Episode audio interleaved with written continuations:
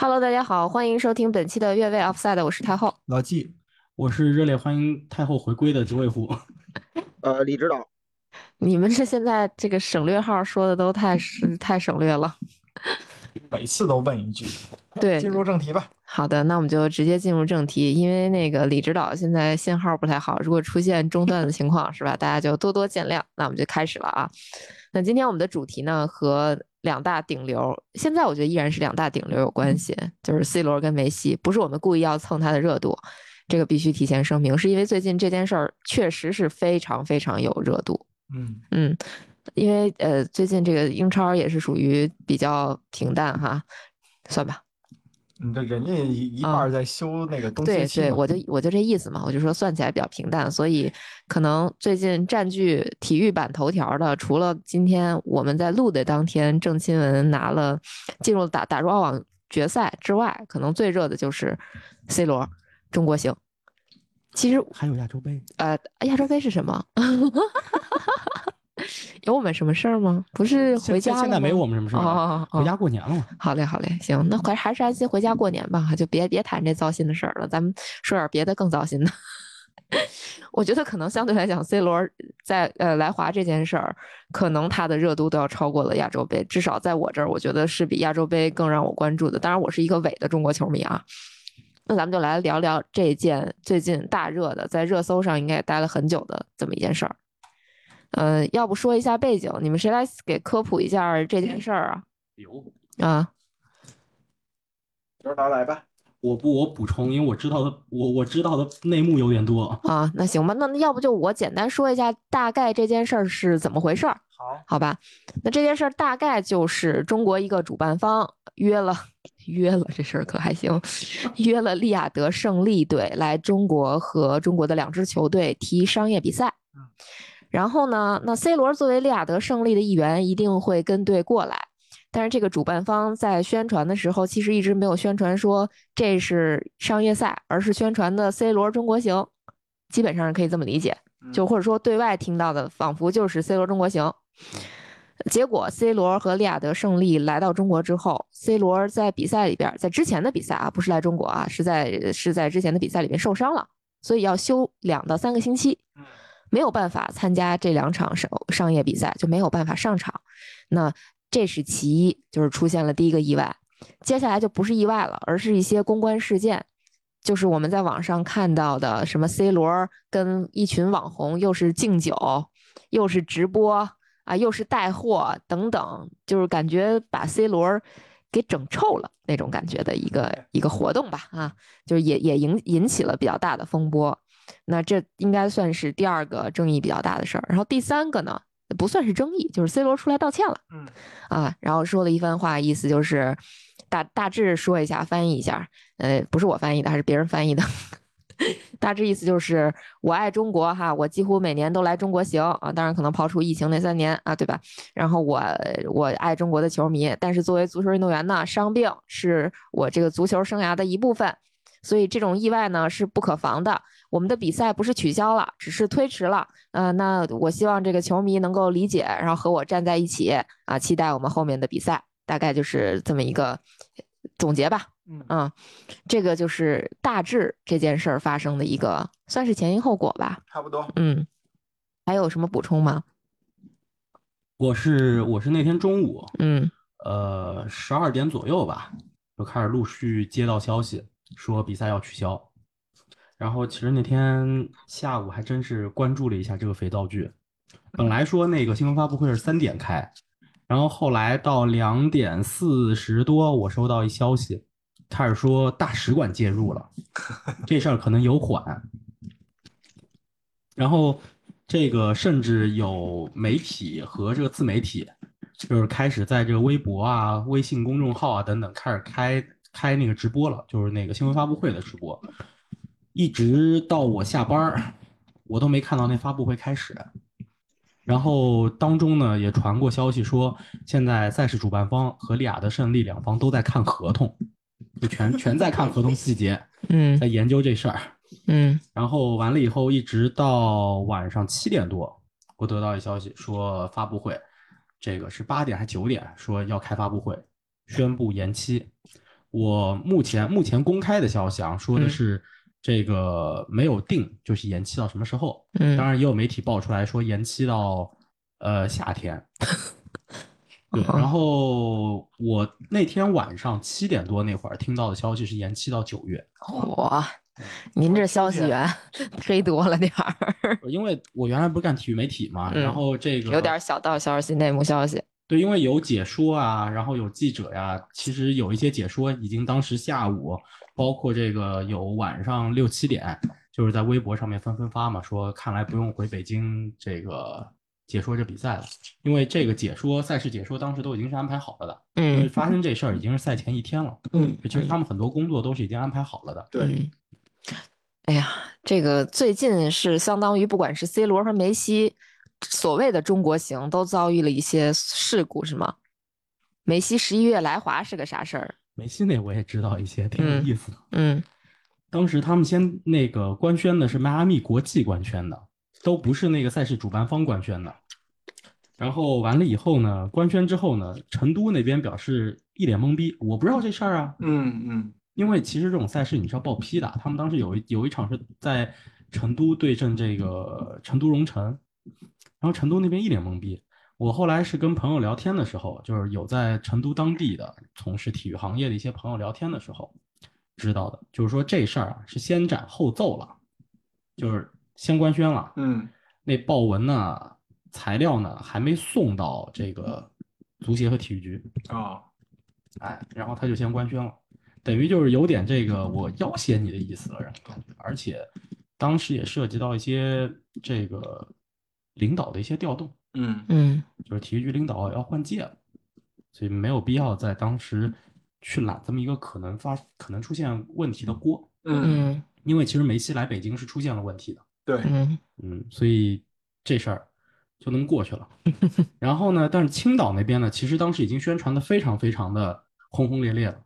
嗯，对，青青岛那边是宣传的非常轰轰烈烈，然后嗯包括当时青岛的酒店已经涨了三倍了，比平时。嗯这不跟深圳一样吗？这次 C 罗中国行是相当于在深圳嘛？据说深圳的酒店都翻了四五倍了。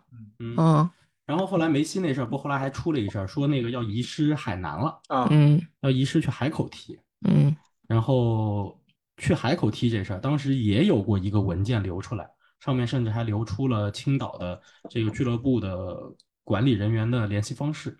就有嗯，有有媒体人直接贴的时候，联系方式都没有打码，直接就贴出来了，啊，也挺过分的。哎呀，总之了，就是这两出闹剧吧，我这么说，呃不知道合不合适哈。但是我们看来，目前看来，这确实是闹剧，呃，都没有成型。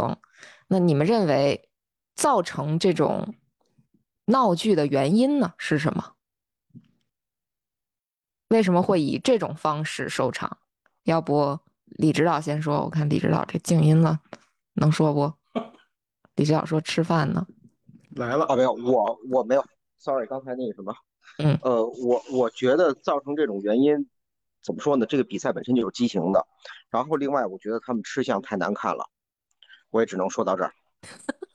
嗯我觉得 这两句已经精准的总结了，我觉得就是四个字儿，其实 就是吃相难看。嗯太过了。嗯，对，其实吃相难看这四个字儿就是可以都掰开来了，怎么说呢？就比如说吃这个事儿，因为因为因为这个比赛本身就是畸形的，它不是嗯我们所需要，也也不是我们所需要的比赛，也不是正式的正式的比赛。因为从我们第一场，因为我中国球迷不再是那种就是没见过世面的那种那种人了，因为也有大量的人去出国，然后到英超的赛场去看比赛，然后到这种这个各种的国际赛场上，因为咱们都知道，很每年有大量的球迷去出国，然后他们也可以通过电视来来来来看比赛，而且我们自己有自己的联赛，包括嗯。这种正式比赛有很多，谁会去关注这么一场比赛？而且这个比赛明显是只把我们所有希望寄托在一个人身上，这个人这就就是这个角儿，这角儿要不来，这比赛就没得踢，是的对吧，？对，所以嗯他他这个问题太多了。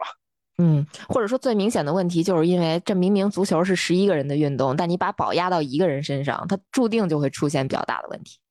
而且看球的能是我我，你觉得他们是一群，呃，是球迷吗？我不知道，哎，我不确定。这这儿我得批判一下李指导。上次啊咱录梅西那个中国行的时候，李指导信誓旦旦我不去。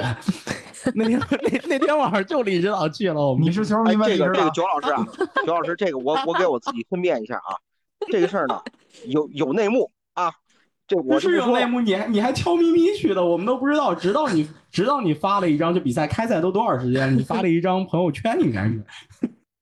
哎呀，这事。儿这事儿这事儿不提了，没辙，是吧？你知道，没想到你这浓眉大妹大眼的也叛变革命。是是是，这事儿单说啊，嗯嗯嗯，反正我我我认为他们主办方这个简直就是就是，其实给我的感觉啊，就 C 罗来的时候，他根本不知道自己要准备要跳一个火坑，嗯嗯，我也觉得是。但这边火坑已经明明白白给他准备好了。对，就但凡他懂点中文，他也不至于吃这个亏，是吧？所以就是锅，其实是因为他不会中文。他哪怕找一中文的参谋呢，对吧？哪怕找咱们越位栏目呢，对吧？是，这就没看着咱，咱这还有一知半解懂点那西班牙语的呢。对吧？不是我，不是我啊，嗯，啊，我那英文还说不利索呢。嗯，anyway，就是说，我觉得李指导说的很对哈，就是很畸形的一个活动，甚至说这些活动，这些所谓的中国型活动，一旦是沾上比赛，沾上 C 罗跟梅西，其实就跟比赛没啥关系了。嗯它就是重点在这两个人身上，这两个人的一举一动是引发这种大众怎么说过分追捧这么一个一个点吧。就是，嗯、为什么 C 罗、梅西，就是 C 罗，呃，今呃这这一次来华，然后还有梅西十一月份那个来华的这个事儿闹得这么沸沸扬扬的，其实根基不都是在就是二零二三年的那个呃夏天梅西的第一次代表阿根廷来华的那次，就是怎么说呢，让这些商家都看到了这个这两个球员。仍然作为顶流了他的这个这个球迷的号召力嘛，对，所以说就是我感觉，就是李指导说的那个吃相难看呀，我该怎么理解呢？他就是相当于，就就是这酒店它反映出一个一一个一个侧面啊，就是这比赛还没开始呢，然后就是大家全都是在，哎呀，就跟那比赛就是就是已经开始了，然后就就开始涨价，哎呦，特别信誓旦旦的，然后你包括那些。呃，就是这些主播们该怎么运作，自媒体们该怎么运作，然后那个 C 罗的人迷该怎么组织，等等等等，这些都已经是就是箭在弦上了，已经迫不及待到那种程度了。我觉得就是这个这这些方方面面都可以体现出这种呃所谓的吃相难看，它是什么意思？就是说有点像啊，不举例不恰当啊。就是咱们之前也看《繁花》，它那个就是九十年代刚开始中国股市的那种，就最开始呃的那个那那一两年的那个情况是什么？就是说，明显的大家都知道股市是有涨有跌的，但就就是因为前开始的那么一段时间，大家都吃到了这个甜头，然后就默认这个股市只会涨不会跌，然后都蜂拥而至至的去来，就等着挣这一笔钱。对吧？嗯就是这种感觉。那那你说，我说这个股市跌，相当于这个 C 罗、梅西来中国什么情况？不就是相当于你你突然 C 罗那个受伤了吗？这个他不能为这一场这个热身赛，他说我呃我好这个开头的这个不是这个这个呃利亚德胜利人一正经的这个联赛我就不踢了。对吧？就为了这个不受伤，那是不可能的。那为世界杯呢，还得考虑考虑我这俱乐部到底是是踢踢还是不踢呢？对吧？就这种情况，那他真伤了，真伤了以后，你作为一个运动员，你是不是为了一场商业比赛，我必须得拄着拐棍也得出场，也得踢这个比赛呢？嗯恨不得我还说是还得要踢九十分钟、七十分钟等等，这样你可能写的合同里的，那我真踢不了怎么办？这是不是一个潜在的这么一个一个叫风险，对吧？嗯你有收益，你就有风险嘛。那这个风险就是 C 罗这一个人折了怎么办？那这场比赛正好赶上了，嗯那这个时候好，大家这个吃相就更难看了。就甚至有些就是呃也也有传闻啊，说主办方还问过 C 罗要不要，就是说能不能那个带伤上阵。嗯，你说就逼他上场，哎有点这意思，那你电动说轮椅呗？对吧？直接从改 X 教授了是吧？不是直接从呃这个奥运会变残奥会了呗？对啊，你说嗯这种情况，哎，反正我就觉得就就就等于这个事儿爆雷了，嗯那爆雷以后，大家都还都在继续的往这个雷身上扑，嗯怎么嗯怎么怎么样？当然，我也想问问九老师一个问题啊，因为我还听到另外一种消息，可能没没经证实啊，说 C 罗这边他自己也会有很多这个叫就是难言之隐吧？怎么说呢？就是这个晚宴带货的这种事儿，就是可能很多中国这个公司啊、企业什么的老憋着让带货，因为梅西那次来好像是就是也有这种给人站台的这种情况吧。然后呢，这次就就都憋着要跟 C 罗去合影啊，然后给 C 罗直播呀，让 C 罗带点货啊，等等等等的。但是 C 罗其实挺不高兴，他不愿意干这种事儿。说主办方跟 C 罗也聊过，说你你带货这个事儿，但是 C 罗好像说自己不同意。然后主办方这边直接呢又转过头来跟利亚德胜利聊，利亚德胜利呢这边反正也就是就就就大约是答应了，答应以后呢。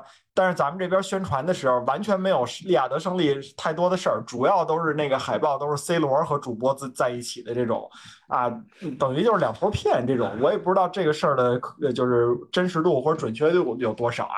但是我觉得就这个事儿可能里边不规矩的这个环节还挺多的。我怕老季刚刚问我这问题，嗯我怕我说完我们这节目可能要被一些大公司投诉下架。那那那你别说了，别说了，别说了那我们，就明白了我们我们就继续来讲这个这个么回事了事情吧。那个这事儿嗯啊，就其实从整个赛事运营来说，掰开了揉碎了来说，有几个问题。首先，那个说梅西那个超大杯的那个事儿，这名字他妈谁取的？我操，超大杯，你不要说简称，你知道吗？梅西超大杯，他就叫他就叫超大杯嗯，当时那个真的就叫超大杯，它叫 Super Cup 啊，嗯，中医是不是星巴克赞助的？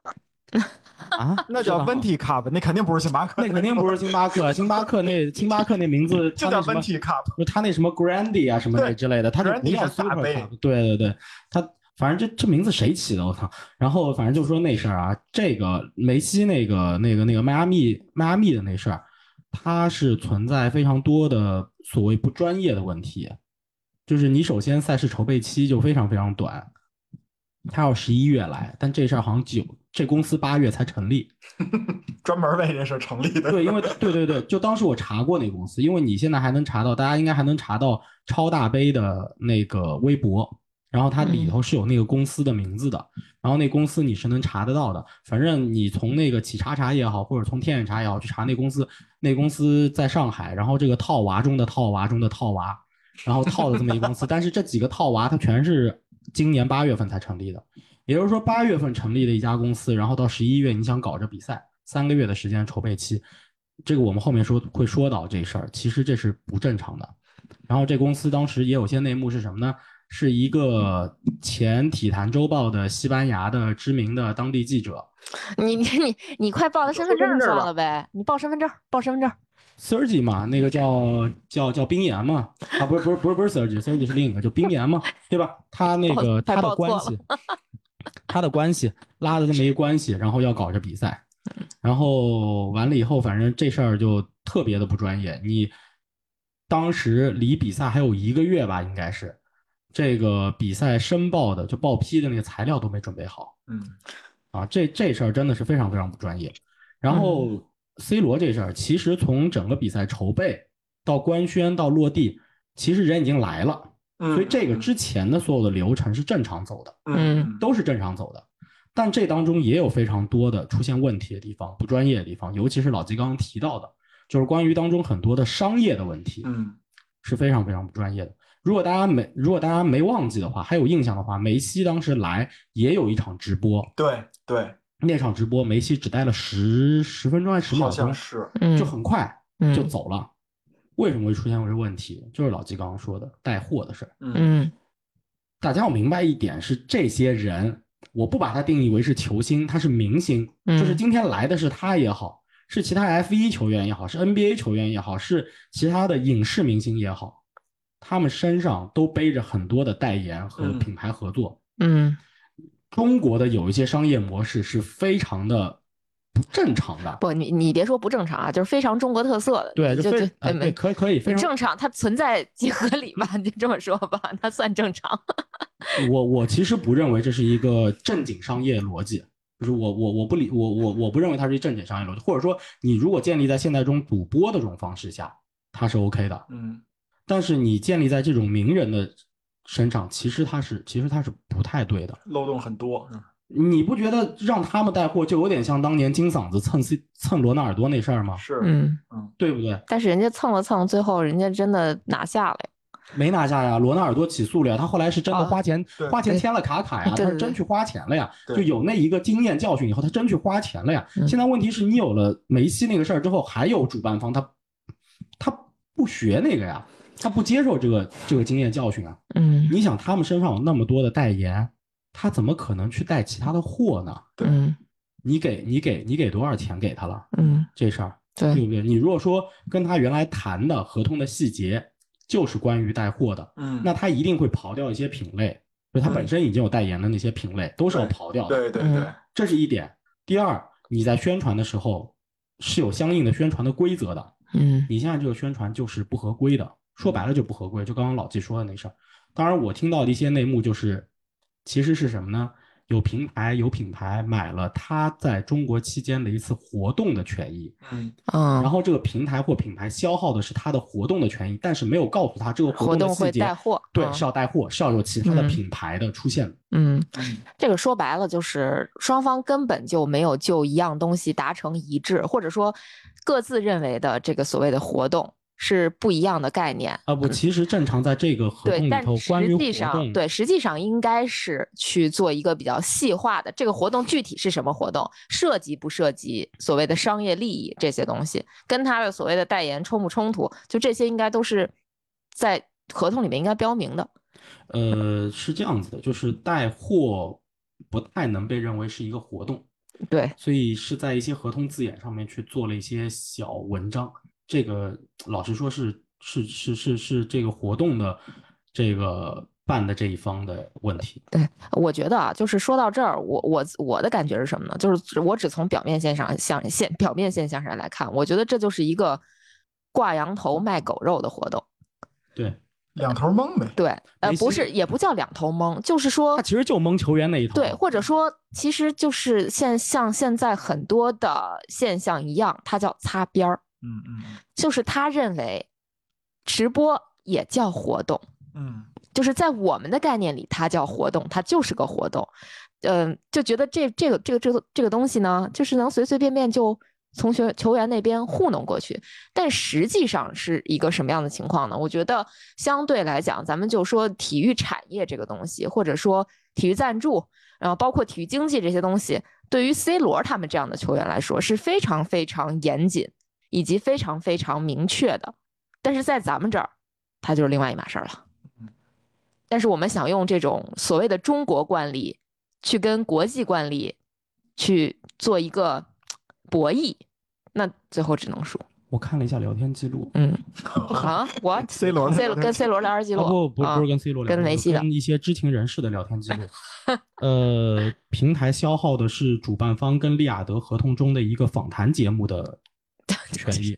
我去，访谈节目还不是活动，访谈节目，然后把这个访谈节目做了个 DIY，访谈嘛，坐着嘛，我跟你聊嘛，聊着聊着边上出现了一吃的东西，啊，出现了一用的东西，哎，我卖一卖这东西 哎呦，，DIY 了一下，嗯那这个其实就完全是完全是就是不应该的。嗯然后关于梅西的那个也是这情况，就也是类似的情况。嗯然后这个这个还有一些内幕，就是就这个节目权益啊，本来主办方还想卖给另一家平台嚯，啊，然后这个当时明确说是不能带货的情况下，然后这个这个平台问了问客户，客户都不太感兴趣了，所以就没有通过这个平台卖下去，啊，通嗯，过另一个平台，然后他们 DIY 了一下来搞了这么个事儿。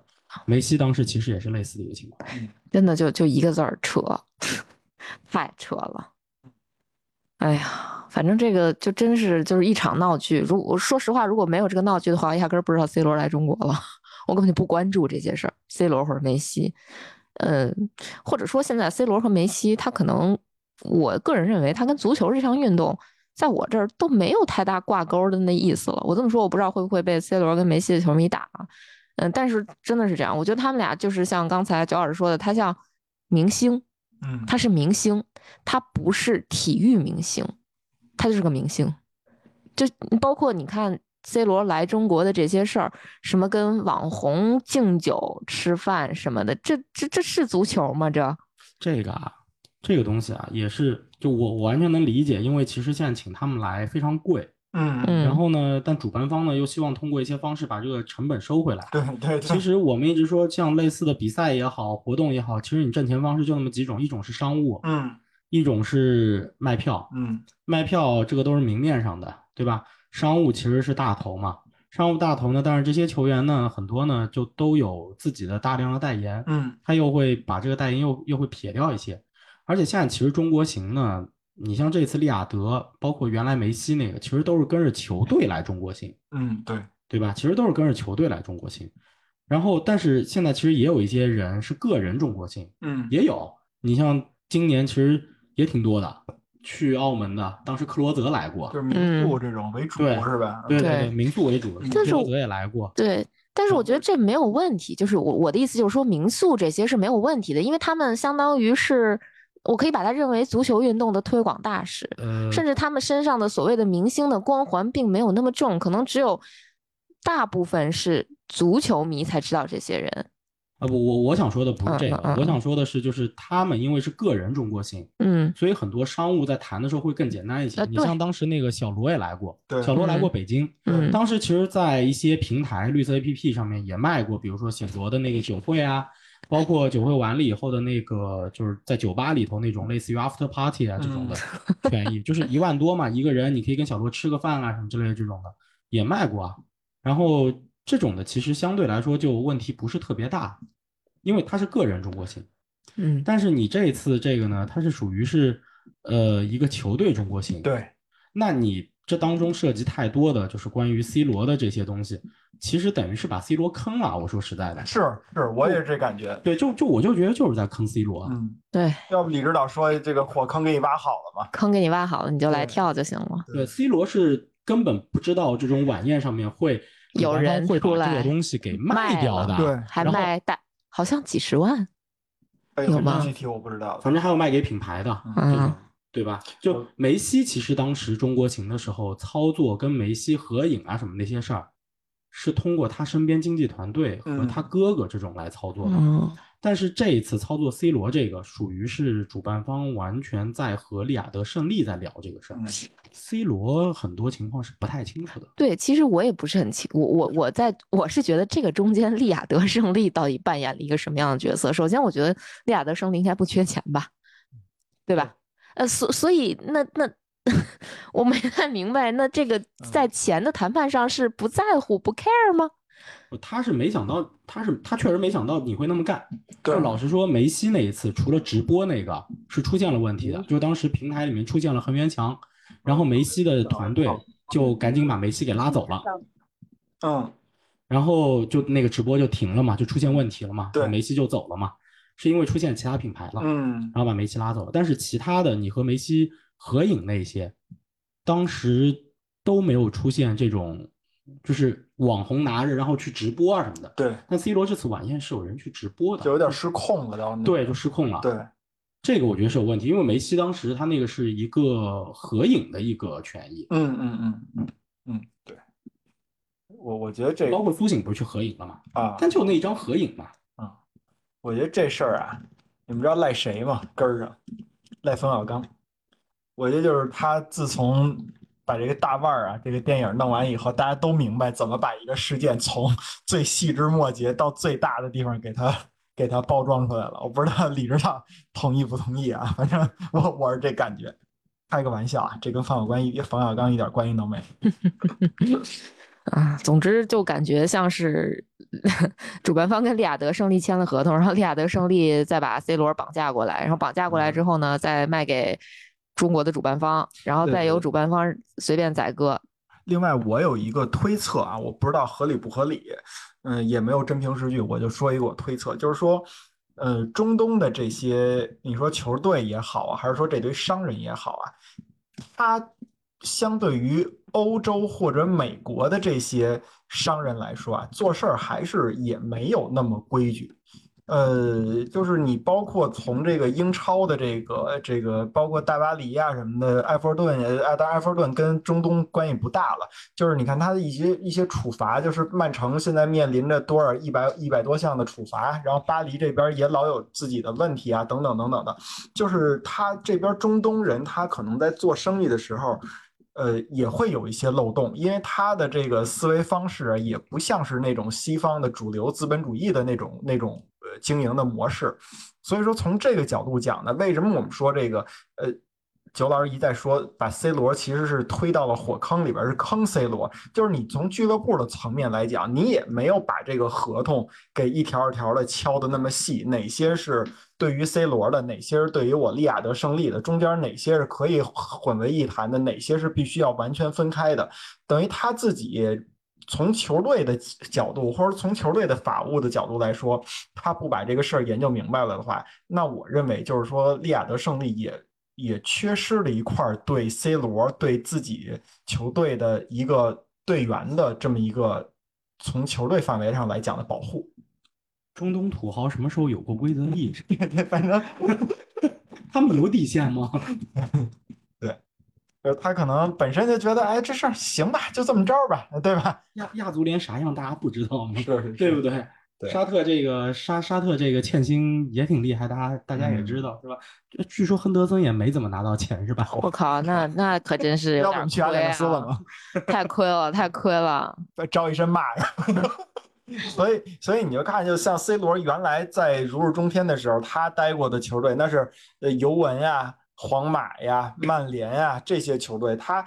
甭管怎么说，走过这一百多年以来，他在这个合规方面肯定是要做的。我不能说是无懈可击啊，至少说从大面上来说，应该没有太大的问题的。嗯嗯，哎呀，反正这这个闹剧吧，也也到这儿了。其实这种闹剧是不是也不止发生在足球圈啊？嗯。对，反正就我我也不说它是闹剧吧，反正这种意外的情况肯定。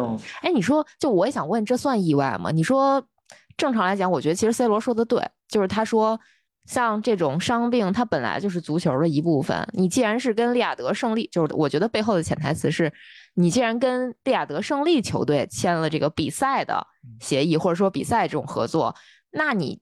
你签的不是我本人，就我不上不上呗。对，我不上不上呗，你们 踢就完了呗。我人都来了，是不是？你直播都上了，我都给你带着货了，你还要对我有什么要求啊？当然，这这是这是我自己瞎解读的啊，就是就是这个这个原因，你又不是跟我个人签的。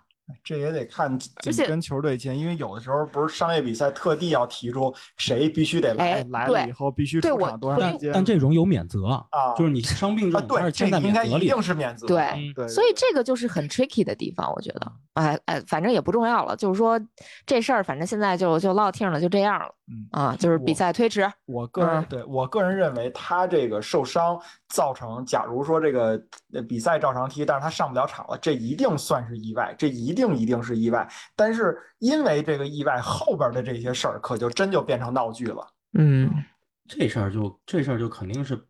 怪主办主办方了，嗯，因为 C 罗受伤这事儿，在他出发前，其实我们都是知道了的，嗯，就你只要平时关注足球，嗯，你大概新闻这个拦不住，这个对对对，你你其实是知道 C 罗受伤了的，不是烟雾弹，对，因为他可能踢不了这事儿，这这这大家都是知道的，对，嗯。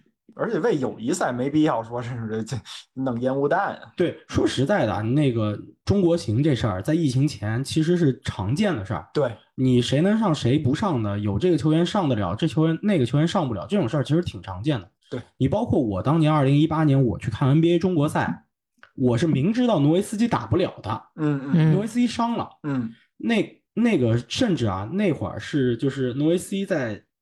小牛就当时也已经叫独行侠了，嗯嗯，可能退役前的倒数倒数第一个或倒数第二个赛季，就他也快退役了，所以其实他可能不会再来中国了，以球员身份起码，嗯嗯，不会再来中国了。那这种情况下，我去看独行侠的比赛，我是明知道诺维斯基打不了的，嗯，然后当时球队里头呢还有一个中国球员丁彦丁彦雨航，嗯对，但丁彦雨航呢，其实当时赛前。第一场的赛前也是明说了，他也有小伤，第一场在上海可能打不了，但不影响，不影响这比赛正常打了。因为从一开始这比赛宣传的就不是诺维斯基中国行或者丁苑宇航中国赛，他宣传的是 NBA 中国赛。对，独行侠只是其中一参赛球队。嗯，这这种情况下，我觉得就是你会买票去看的，那都是 NBA 球迷，嗯嗯，都是独行侠球迷或者开拓者球迷。对，是这种情况。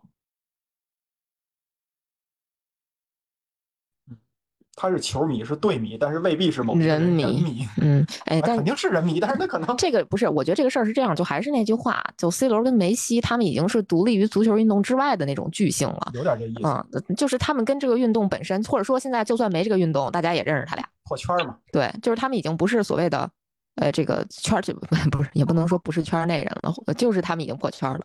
嗯，李指导有啥？对，我正这这这其实正是我想说的，就说从历史看，过去我们看，李指导，你泡水里了，你知道，你泡水里了。哎，现在，sorry 啊，我我说话你们听得清吗？你再大点声。啊，我现在哦，现在听得清吗？行，行，你接着说。可以可以，我们刚嗯连线了。好嘞。啊，对我认为梅罗是一个互联网时代的巨星，就是说对互联网把他们神迹化了，所以他们的粉丝可能更更疯狂，更执着。我我在回想我在九五年第一次看商业赛时，其实我迷的是一家联赛，你只要来一个球队穿的是桑普多利亚球衣，我联想到我电视上看的这个人，然后我就会很很高兴了，而且我是是足球迷，对吧？我看的是足球比赛。那么后来呢，就慢慢越来越变，这个足球球迷的口味就越来越，你得是给当打，还得是冠军，还得是长期不败的冠军。来了以后，反正越来的越新鲜了。我觉得这个风几乎到就是到二零二零零三年，这个这个皇马无可辩论来的时候，跟对中国那个龙之队那时候到了一个顶峰，就是没有比他身价更高的球队，就没有这个。嗯然后主要就是这这这不断的不断的变动的。我我要不把我大概听成李指导说的这个话你你给我们翻译翻译译一下，大概意思就是说，C 罗跟梅西是互联网时代造就的巨星，呃，跟多年前我们看球那会儿，不，李指导看球那会儿，那会儿可能没我啥事儿呢哈，就那会儿的这个足足球明星会有一些不一样，就是那那个时候可能你在电视上看到这些明星都会觉得说很开心了啊，然后现在呢，因为在这个互联网时代，你粉的可能不一定是他的足球技巧、足球技艺，你可能。就这是我瞎扯的，我没听清啊。可能是比如说你粉的是 C 罗的肌肉，他的体脂率，可能你也不知道他踢球干什么、干什么吃的，或者说他的颜值，你是他的颜粉，你不一定是他的这个足球技艺的粉。然后这个这种现象的分水岭，可能是二零零三年的时候皇马的中国行，哦，那个时候就是银河战队、人银河战舰时期，反正银河战队对哈是，反正就是差不多这意思。银河战舰，银河战舰啊，然后就李指导掉线儿了，泡泡水里去了。水里，对，那个李指导是在前方马累 带来的报道。对，那个跟跟大家宣布一下啊，我们单方面宣布一下，呃，马尔代夫啊是李指导的第二故乡。Second home。哎，这个确实也是我觉得很有意思的地方，就是我我我我们在群里讨论的时候，九老师也在讲这个英文语境里的这个 second home 到底是怎么个翻译法？嗯，我不知道他，我不知道他说的是 second home 还是原文就是 second home。啊 second home，嗯，他 second home 还挺多的。对，就是那个网上有人查了一下，呃，并列嘛，三个并列哈，他嗯提过是，呃，那个西那个那个英格兰是他的第二故乡，嗯，然后还有哪儿来着我忘了，对。哎，其实其实说实话啊，我刚才看了一下，我在录之前看了一下 C 罗的那个采访的原文，嗯，实话说就是套话，我我看起来就是套话，那肯我觉得肯定对，就是就是非常非常熟练的说了一串儿字，一串儿排比嗯，就是完事儿了。嗯，实话讲谈不上真诚，但是这个事儿说白了，你也不能要求人家真诚。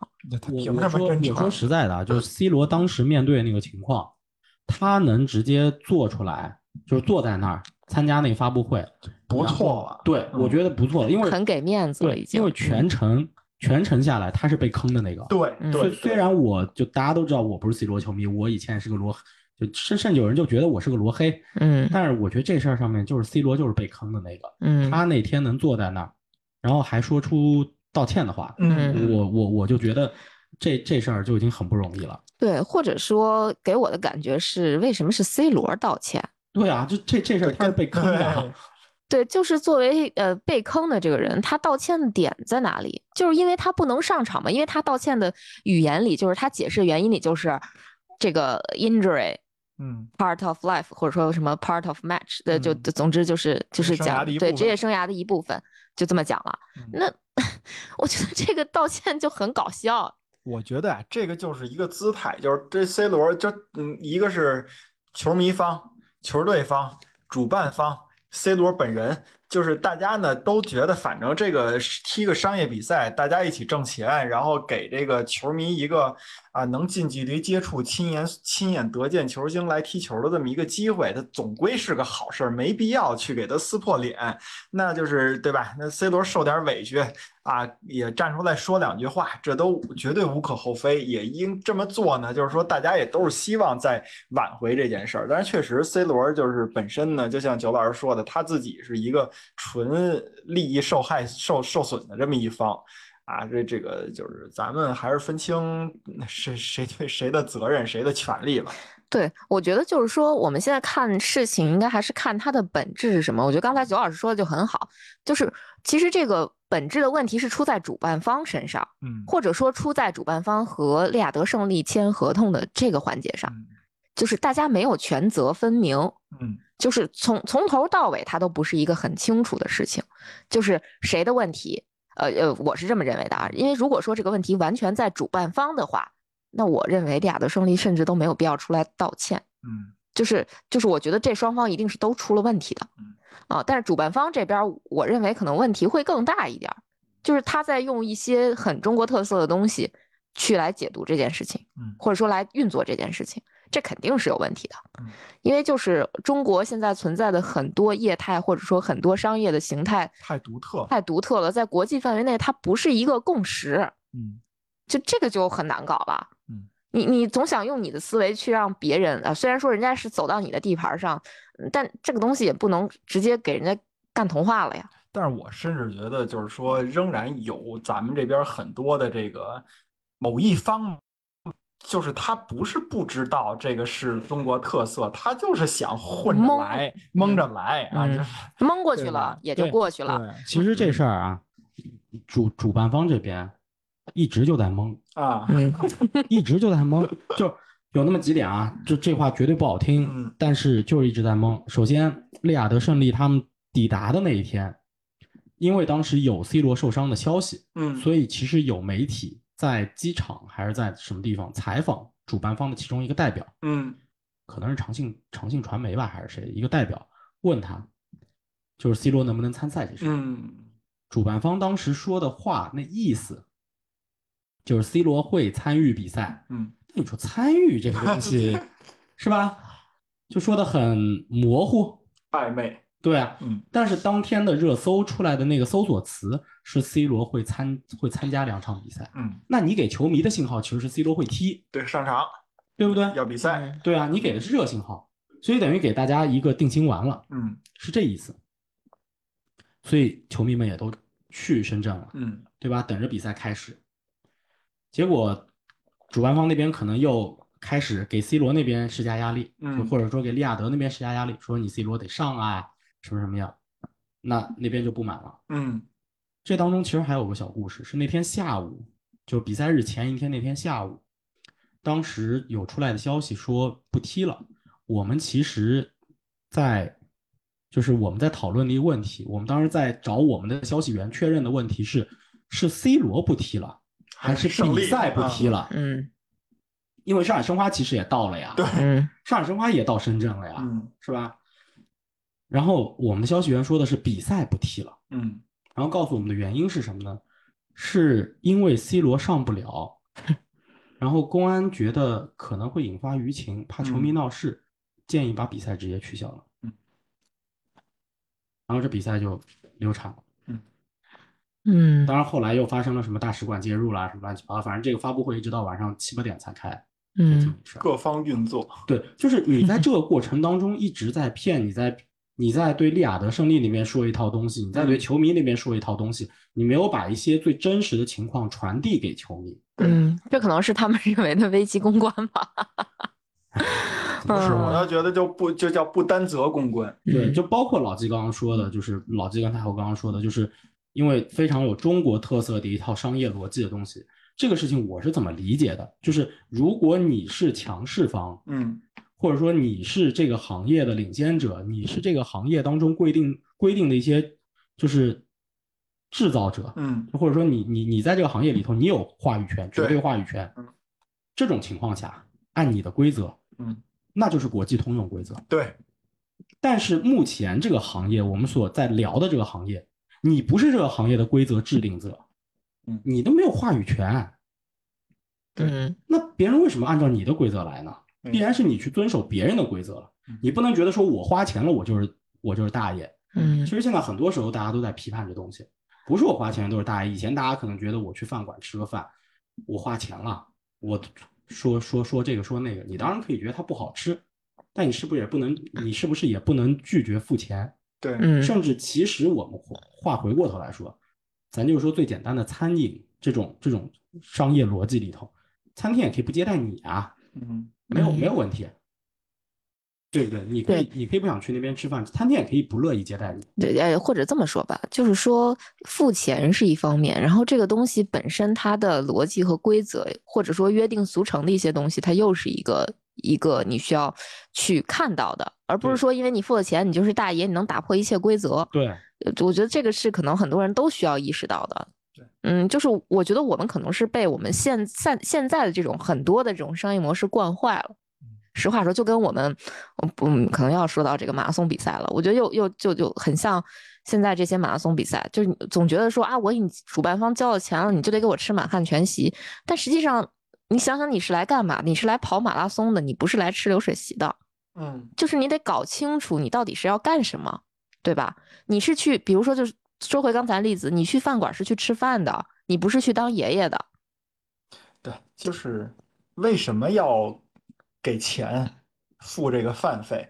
其实它就是一个契约精神嘛，嗯就是我来这儿是享受你的服务的，你提供给我服务，我给你相对应的酬劳。嗯那这就是一个契约精神，但是它契约精神不只是这些，那你还有一些，你比如你要遵守饭馆的一些规则啊，你不能穿着那个呃就赤膊上阵啊，人家嗯五星级酒店您光一大膀子进来了，那不符合这个人家的一些条例，对对吧？那你你也不能说是你这个我菜你我给钱了，你啊这是不是？啊我送钱来了你不让我进对，你也不能说是说这个啊，这菜不好吃，你躲开厨子，我来给你炒一个，对吧？嗯你也没有安全那个那个食品卫生许可，你也嗯不戴手套，你也不戴帽子，你给人炒一个，人家那那别说你这盘了，嗯，剩下这今天一天的这这个这个饭馆这菜其实都符合卫生标准了，对吧？嗯这事儿你不会去想，但是这都是属于契约精神当中的一部分。嗯，哎呀，反正这个事儿就是挺有意思。嗯，对，行，那咱们再往后聊聊吧。好，嗯，哎呀，除了刚才其实提了个话头哈，就是除了说足球比赛这种商业的足球赛之外，其实其他比赛是九老师说也其他的活动也出现过类似的情况是吗？就是我呃我我印象当中，啊，比如说陈奕迅，嗯，他应该是有过身体不舒服了，对嗯，然后演唱会就临时取消的，嗯，这种退钱吗？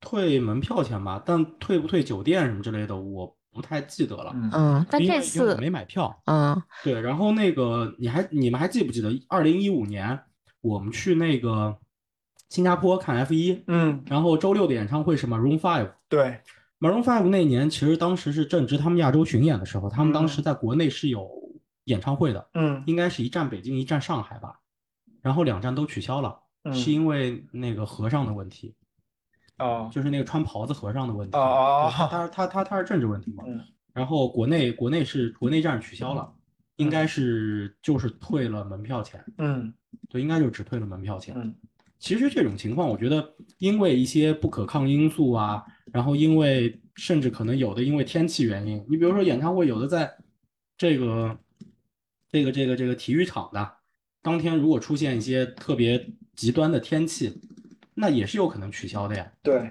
对不对？然后其实早几年还发生过一件特别大的事儿，我不知道老季还记不记，老老季肯定记得。曼联曼城对，啊二零一五年也是因为场地不合规，那是场地问题啊，也不是说场地不合规，那个是鸟巢那场地吧？你知道他们其实办体育赛事特别少，他们老接商业活动，就是嗯演唱会啊什么之类的。然后那年比赛前呢，他们接了一商演，嗯。然后那天好像，然后然后那个夏天好像北京当时又有过暴雨还是什么天气，对对那那那草对那草没养起来，嗯。然后那场地坑坑洼洼的，但是他们当时呢瞒着这个赛事的主办方，当时还是乐视嘛，对。乐视来办这比赛嘛，然后瞒着这主办方，然后这个没让没让主办方看场地，嗯。直到那个好像是赛前还是踩场还是什么时候，才让大家看到场地。嗯然后当时看到那个场地之后，两支参赛球队的主教练，就也不是主教练吧，反正就两支参赛球队做出了拒绝比赛的这个决定。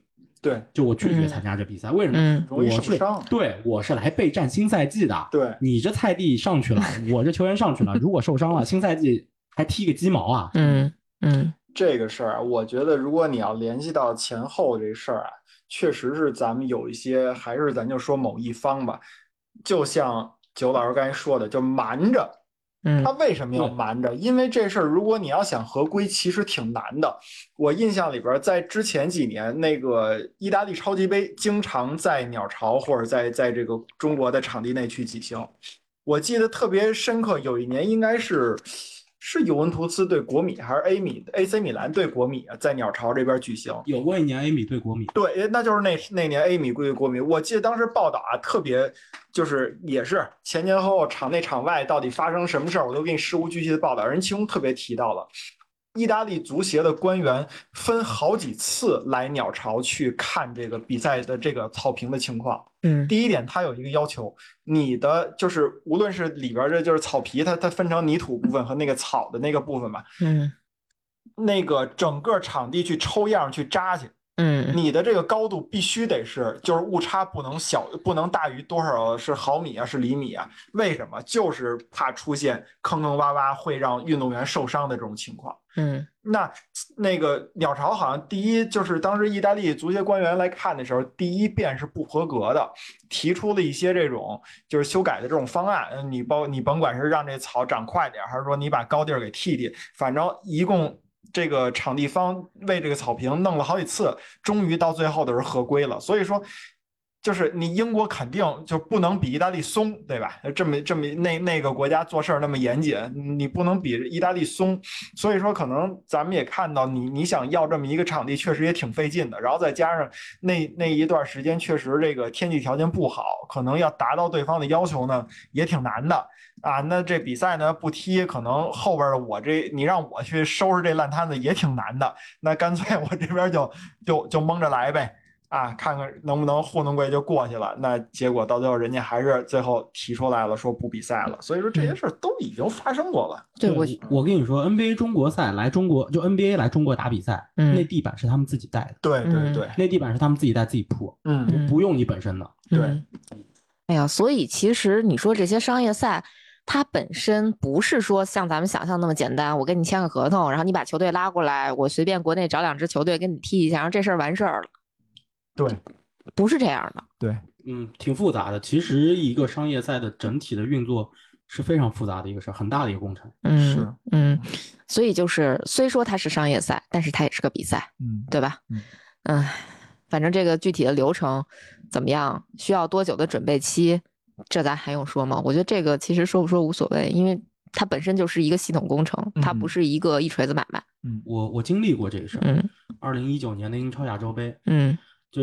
啊它这个还属于什么？还是相对比较好，就是英超自己办的赛事，所以嗯它是自己来国内做落地。嗯它呢有一个全球推广方，就是 IMG 嗯来帮他，就是 IMG 帮他运营嗯对，来帮他在中国来做落地。嗯英超需要负责的是什么呢？他得去邀请来四支英超球队，嗯然后跟这四支球队去签相应的合同。嗯这个流程其实挺复杂的。我们当时二零一九年是七月份的英超亚洲杯，我们介入这个事儿，因为我们当时是作为英超在国内的独家的转播媒体平台嗯来介入这个事儿，是三月份介入的。嗯然后其实这事儿英超启动的更早，嗯是非常非常早就启动的。而且英超这事儿简单简单在哪儿？就是它是不额外招不不另外招商的，嗯因为他是自己来办这个赛事，他服务的是他现有赞助商、合作伙伴嗯以及就是为英超联赛本身来做推广的，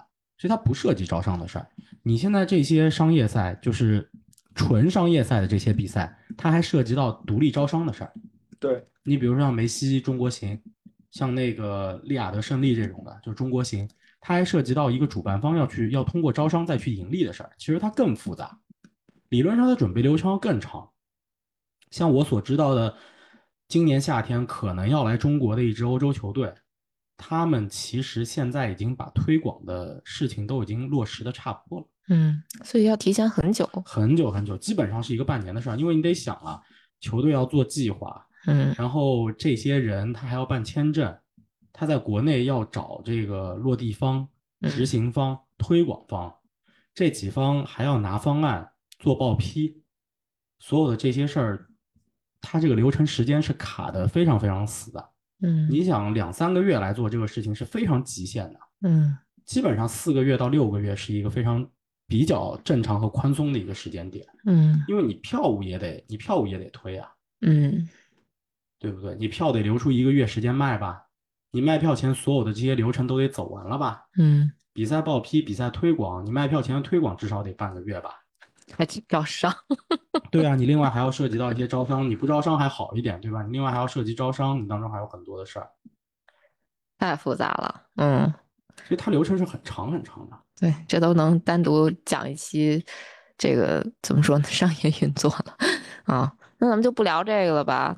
那最后一个问题吧，这种商业比赛你们会去看吗？那个看过的人已经走了。我我觉得，反正我可以先说啊，就对于我来说，如果没有人给我票的话，我大概率不会去看。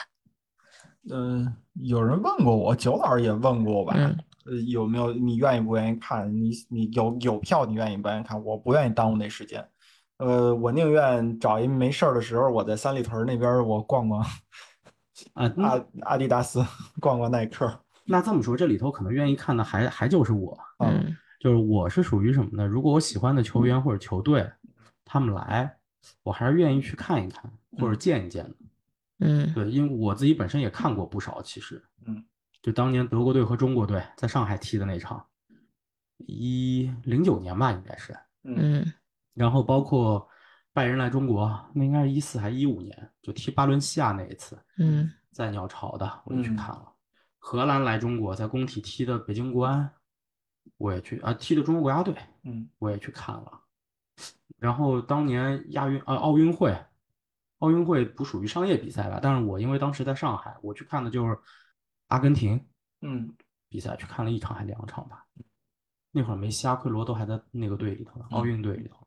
嗯就商业比赛我也看过一些，对，看看过一些，所以如果如果拜仁来，我确实有可能会去看，但是我是属于那种什么呢？就我可能不会不会跑到就飞非常远外地，比如说当年莱斯特去过香港，英超亚洲杯去的香港，当年应该是莱斯特、利物浦、水晶宫还有个谁我忘了，去的香港踢的英超亚洲杯，我就没去。嗯一九年应该是，啊，不是一九年，一七年，一七年，我就没去。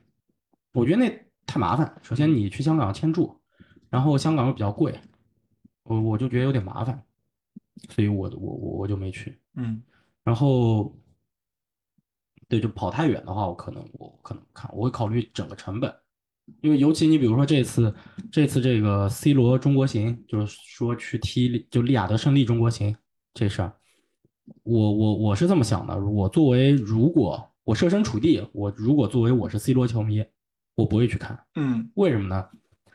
呃，首先我我我在北京，我飞一趟深圳，机票一千五起步吧，嗯嗯对吧？来回就是三千，酒店深圳酒店本身就不便宜，你那个阶段深圳酒店估计又有点涨价，嗯然后我可能酒店你去一趟，至少花两晚，对吧？你提前一天到，嗯你要想当天到也不是不可以，但我觉得就没有必要那么赶嘛。你住两个晚上嘛，算不算多的，嗯对吧？提前一天到，比赛是当天，第三天回了，酒店一晚上，啊不两个晚上，加起来两千两千块钱，不算贵的，不算贵吧？深圳这种城市，对吧？嗯那你机票加酒店已经五千去掉了，球票，这把的球票说实在的，能看的位置，基本上一千八百八起吧。我看过那球票位置的那个分布，一千八百八的票可好像是球门后的二层还是角球区二层那块，嗯这算大概能看的，两千块钱了吧？你要想稍微好点的位置，两千四百八还是两千八百八吧？这价格小三千了吧？全部加起来多少？七千。嗯小一万了，差不多是七七七八千的价格。七八千的价格你能干什么呢？你飞一趟沙特，机票大概五千，五千左右，对吧？沙特住个两晚，然后你再加个球票，利雅得胜利球票不贵的，嗯沙超联赛平均上座率不到一万，嗯球票不难买的，兄弟们。你大概也就是一万块钱，也你可以去沙特看一场正经联赛了。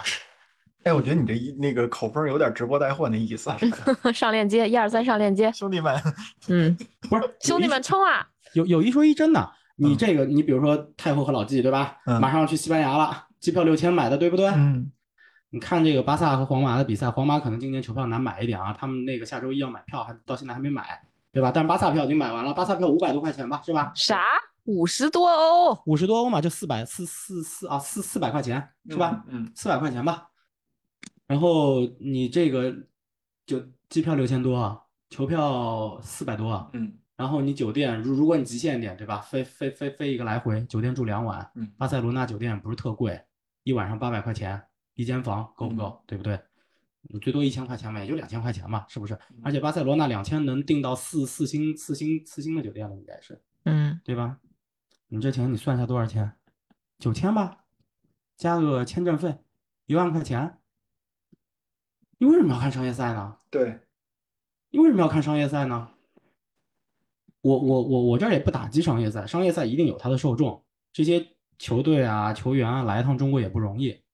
但是我其实觉得，如果你是为了看比赛的话，出去看场正经比赛，就正正常的联赛这种的，他真的好好踢啊！商业赛说实在的，大多数还是夏季，就球队在休赛期、备战期，他球员也都在一个体能的一个恢复期的比赛，他其实从竞技层面真的不那么值得看，而且你其实离得也挺远的。说说老实话，这个深圳大运就这次 C 罗的这个场地，深圳大运是有跑道的，嗯观赛观赛体验并不那么好。你要说梅西那一次中国行，你在工体新工体那个观赛体验其实还是很接近欧洲的。嗯就你看那样一场比赛的话，因为它现在没有跑道，它是专业足球场，而且它的那个看台的设计什么的都是非常非常好的嗯，它是很接近欧洲的一个看球体验。我觉得那个价格情况下，当然那个价格我也觉得挺贵的，但是那个价格我觉得相对我还更能理解一些。所以我我虽然会去看，但是我觉得现在我更会考虑一个性价比。其实，在一个出国也不是那么麻烦的情况下，觉得能出国看正经联赛，还是出国看正经联赛。我觉得我其实觉得会更好一点。嗯你包括我说实在的啊，今今年夏天这欧洲杯，嗯是吧？也可以计划计划去了。嗯嗯，那这比赛不好吗？说实在的，我你现在看场欧洲杯，估计这票价小组赛的票价，可能也就是热门比赛，不能说大概多，就不能说封顶多少钱啊，可能热门比赛五千一张票，然后非热门比赛可能三千出头一张票，就能让你进场的那种，那种那种位置。嗯，那大概是大概是这样的，就呃进场可能还也不是最差的位置吧，就反正大概是这样子一个情况。能看欧洲杯嗯也不错呀，是不是？所以我觉得还是尽量能看正常比赛，还是看正常比赛。你实在没时间或者没什么的，商业赛也不是不能看。对，嗯，老实说，今年夏天有球队来，那球队因为也是我主队，我还真有可能想去看。嗯嗯，行吧，那要不咱们就进入最后一趴了，既给大家聊聊这个，给大家简单科普一下商业比赛在中国的历史呗。呃，商业足球比赛的中国历史，嗯，主要是说九四年到九六年那段时间吧。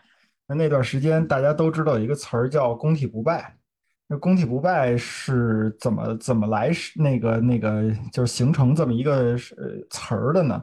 就是因为呃在工体北京这边举行了在两年之内吧，举行了一系列的这种商业足球比赛，其实性质跟咱们的这个夏季热身赛啊没什么大区别啊。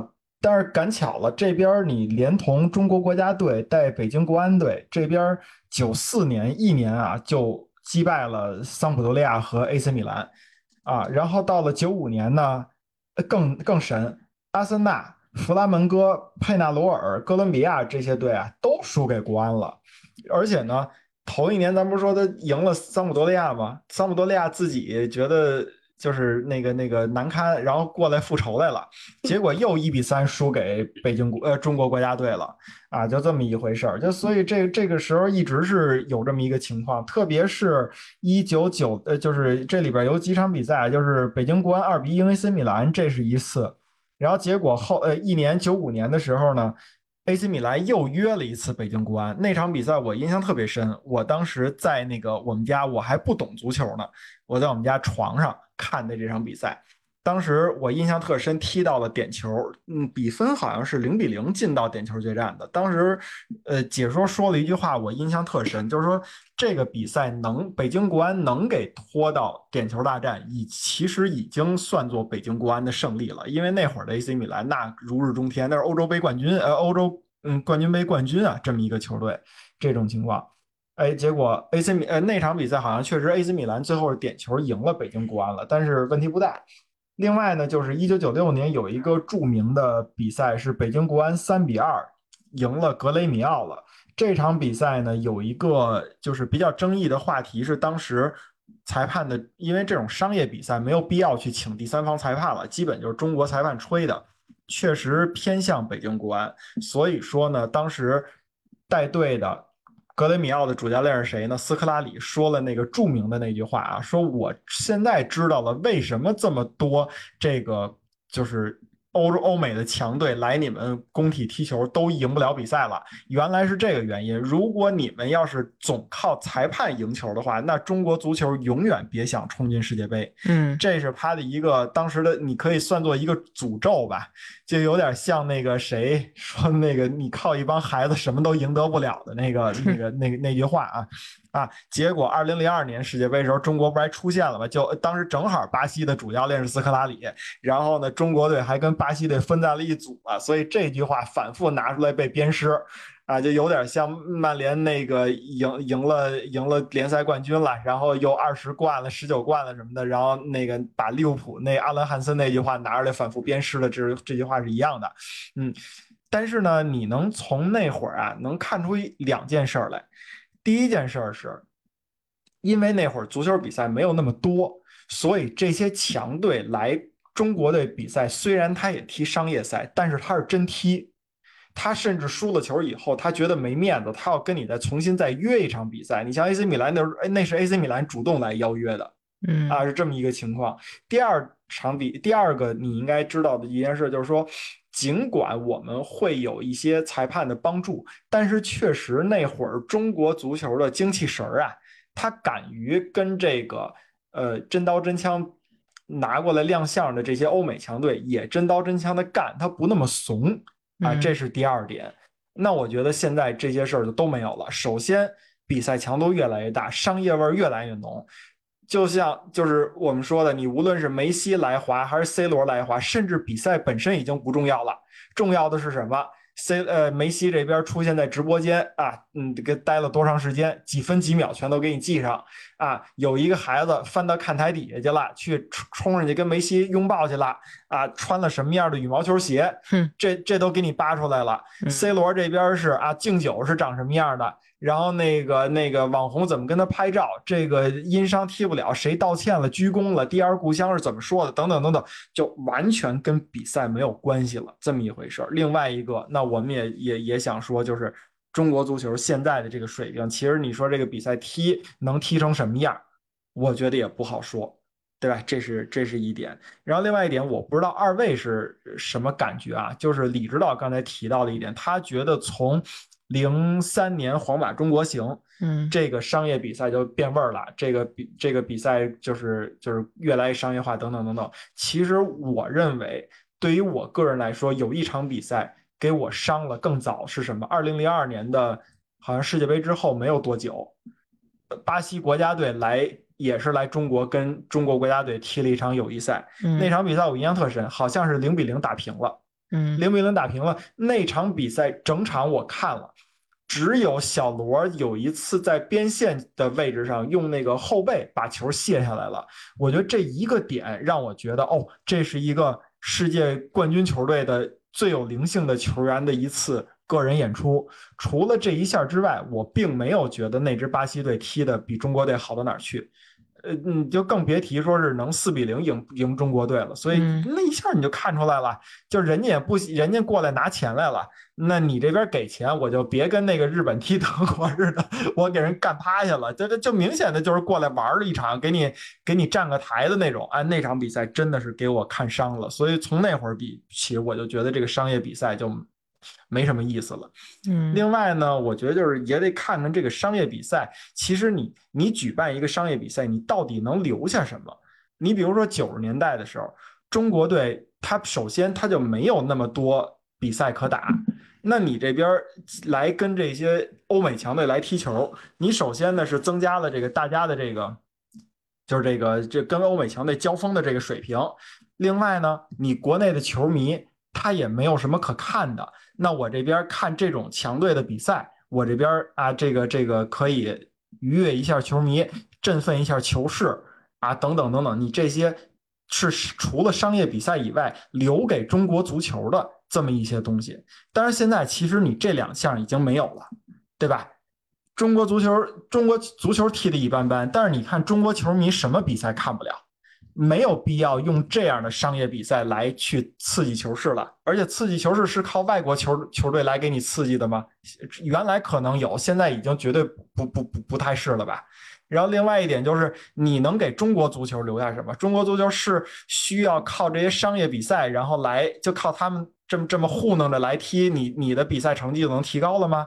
那显然也不是，所以现在我觉得，除了给那些商家留下赚钱的机会以外，给那些球迷有一个过瘾的，跟这个球迷有一个零距离照个相、吃个饭、喊两声的机会以外，我觉得他对足球本身任何东西都留不下了。所以我觉得这个商业比赛它变味儿，变味儿在这儿。我我觉得这个问题是这样，嗯就是补充老季刚刚说的，就是这些商业比赛到底能留下什么？嗯就是早年九十年代的时候，就最早商业比赛九二年开始，嗯嗯大家想想为什么是九二年？为什么那会儿是桑普多利亚？嗯，因为九零年央视开始转播意甲联赛，对，所以商业比赛其实一直以来它都是一种联赛在推广自己的海外，就推广和开发自己海外市场的一个方式。对，所以这个是商业比赛最早的一个本质意义。嗯但是现在的商业比赛有点变味儿了，为什么？就是越来越多的商业比赛开始变成了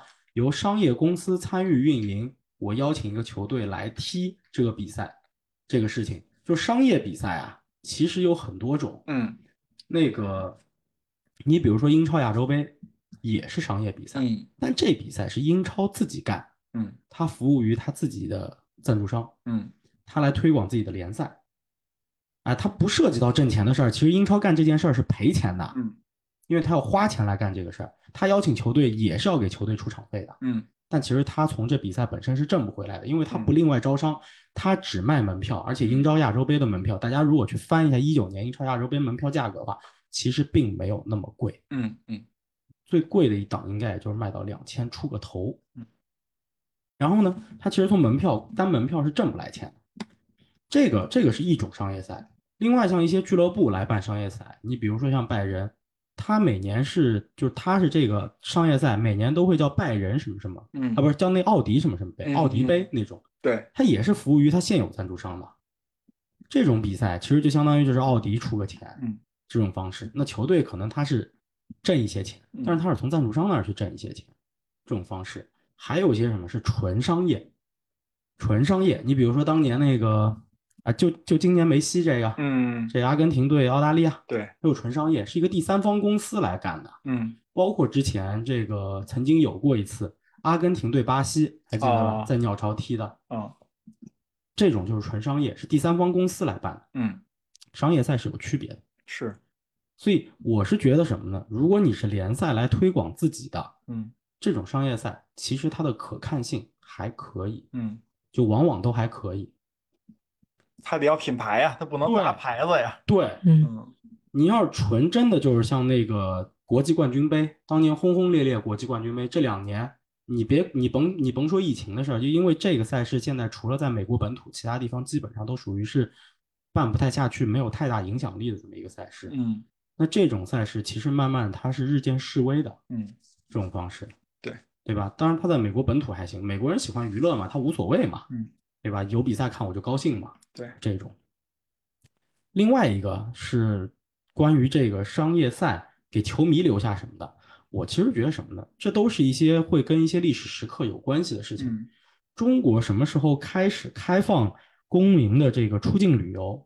是一九九七年香港回归后。嗯嗯嗯然后中国的第一个就是关于这个公民旅游的这个法律，它叫《中国公民出国旅游管理办法》。嗯这东西是二零零一年推出，二零零二年开始执行的。嗯什么意思？就是其实中国人开始有一些出境自由行这种的机会，是从零二年开始的。嗯嗯当然，零二年之前其实有钱人也相对少，你出去机会真的没有那么多。那个之前很多人是得拿着公务护照才能出去的，对，就大家都得拿公务护照才能出去。你能办个人护照，能出境自由行，跟着旅行团这种走，都是九七年、零二年以后的事儿了。对，还有一个就是背景，为什么是零二年？因为零一年中国加入世贸组织了。对，嗯，所以那个时候，对那个时候才开始开放出境游，你可以这么来理解，普通人能出去玩了。嗯嗯但这个人数是逐逐年递增的，嗯其实很很短，这个历史到现在也就是二十来年的历史，对，真的能出去玩才二十来年的历史，所以零二年呀、零三年呀、零四年啊，甚至零五、零六、零七年那会儿，你能出去玩一趟是非常难的。对，那种情况下，有球队来中国打比赛，它必然相对是有影响力的，嗯，因为嗯大家没机会出去看。是，那你现在确实出去看的机会越来越多了，对吧？你出境游越来越方便了，出去看的机会越来越多了，那这种比赛到底还能给你留下什么？就像你说的，鸟巢当时梅西那一场比赛要我三千块钱门票，有这个钱我看一场世界杯的淘汰赛也是这价儿。阿根廷那是真刀真枪干，那你说我我何乐而不为呢？是啊，嗯所以就是在这种情况下，你想，我们一八年去俄罗斯的，嗯就是中国籍的那个 fan ID，嗯，国际足联统计是办六万四千张，我去，世界第一嘛，对吧？就是 呃，没有第一，第二还第三吧，哦美国比我们多，嗯就是非本土球迷里头，我们应该是第二，好像嗯就非本国的，嗯就是我们好像是第二，六万四千张，也就是说有大量的球迷已经开始出国看球，他们去看那些真刀真枪的比赛。那你商业赛在中国确实必然是一个日渐式微的这么一个趋势。对你更多的，我觉得到最后这些比赛就恢复到一个这些比赛的本质，嗯就是回到九二年、九四年、九五年、九七年那个时候，就是联赛和俱乐部为了推广他自己本身，嗯，来接近他的国际球迷，他需要办这些比赛，对，主办方还得是他们。我觉得第三方公司这种去搞这个事儿，呃，不能说完全不存在这个可这个空间，但是我觉得这空间在越来越小。是，嗯。另外补一个冷知识吧，呃，刚才说那个中国的那个那叫什么，就是商业比赛的这个，或者说叫友谊赛、热身赛的这个历史，忘说了一个，中国最有名的一场热身赛，最牛的一场是什么呢？那个大家都知道，今年呃就是二零二二年世界杯的冠亚军是阿根廷和法国，当时中国球迷很自豪啊，说这两个球队冠亚军球队都是中国国家队的手下败将。呃，那个法国队可能历史稍微近点儿，二零一零年的时候，咱们是在留尼旺岛一比零赢了法国，那个是邓卓翔吧进了一个特别诡异的任意球。呃，那阿根廷中国队是什么时候赢的呢？那个我忘了是一九八五年的下半年还是一九八六年年初了，应该是一九八六年年初吧，也是春节前有一个杯赛叫尼赫鲁金杯赛，嗯这个可能大家听过，但是 印象太不深了。那场比赛里边，中国国家队是一比零赢了阿根廷国家队了。嗯它的意义在哪儿呢？是那场比赛里边，阿根廷队的首发阵容有七到八个人，基本就是一九八六年世界杯夺冠的那支阿根廷的主力队员。所以说那场比赛，中国队可真是露了大脸了。嗯，嗯，行，那差不多今天就录到这儿，好，好吧？那大家有什么关于本期节目的评论，就在评论区告诉我们吧。嗯，好，那这期节目就到这儿，我们下期节目再见，拜拜。拜拜。啊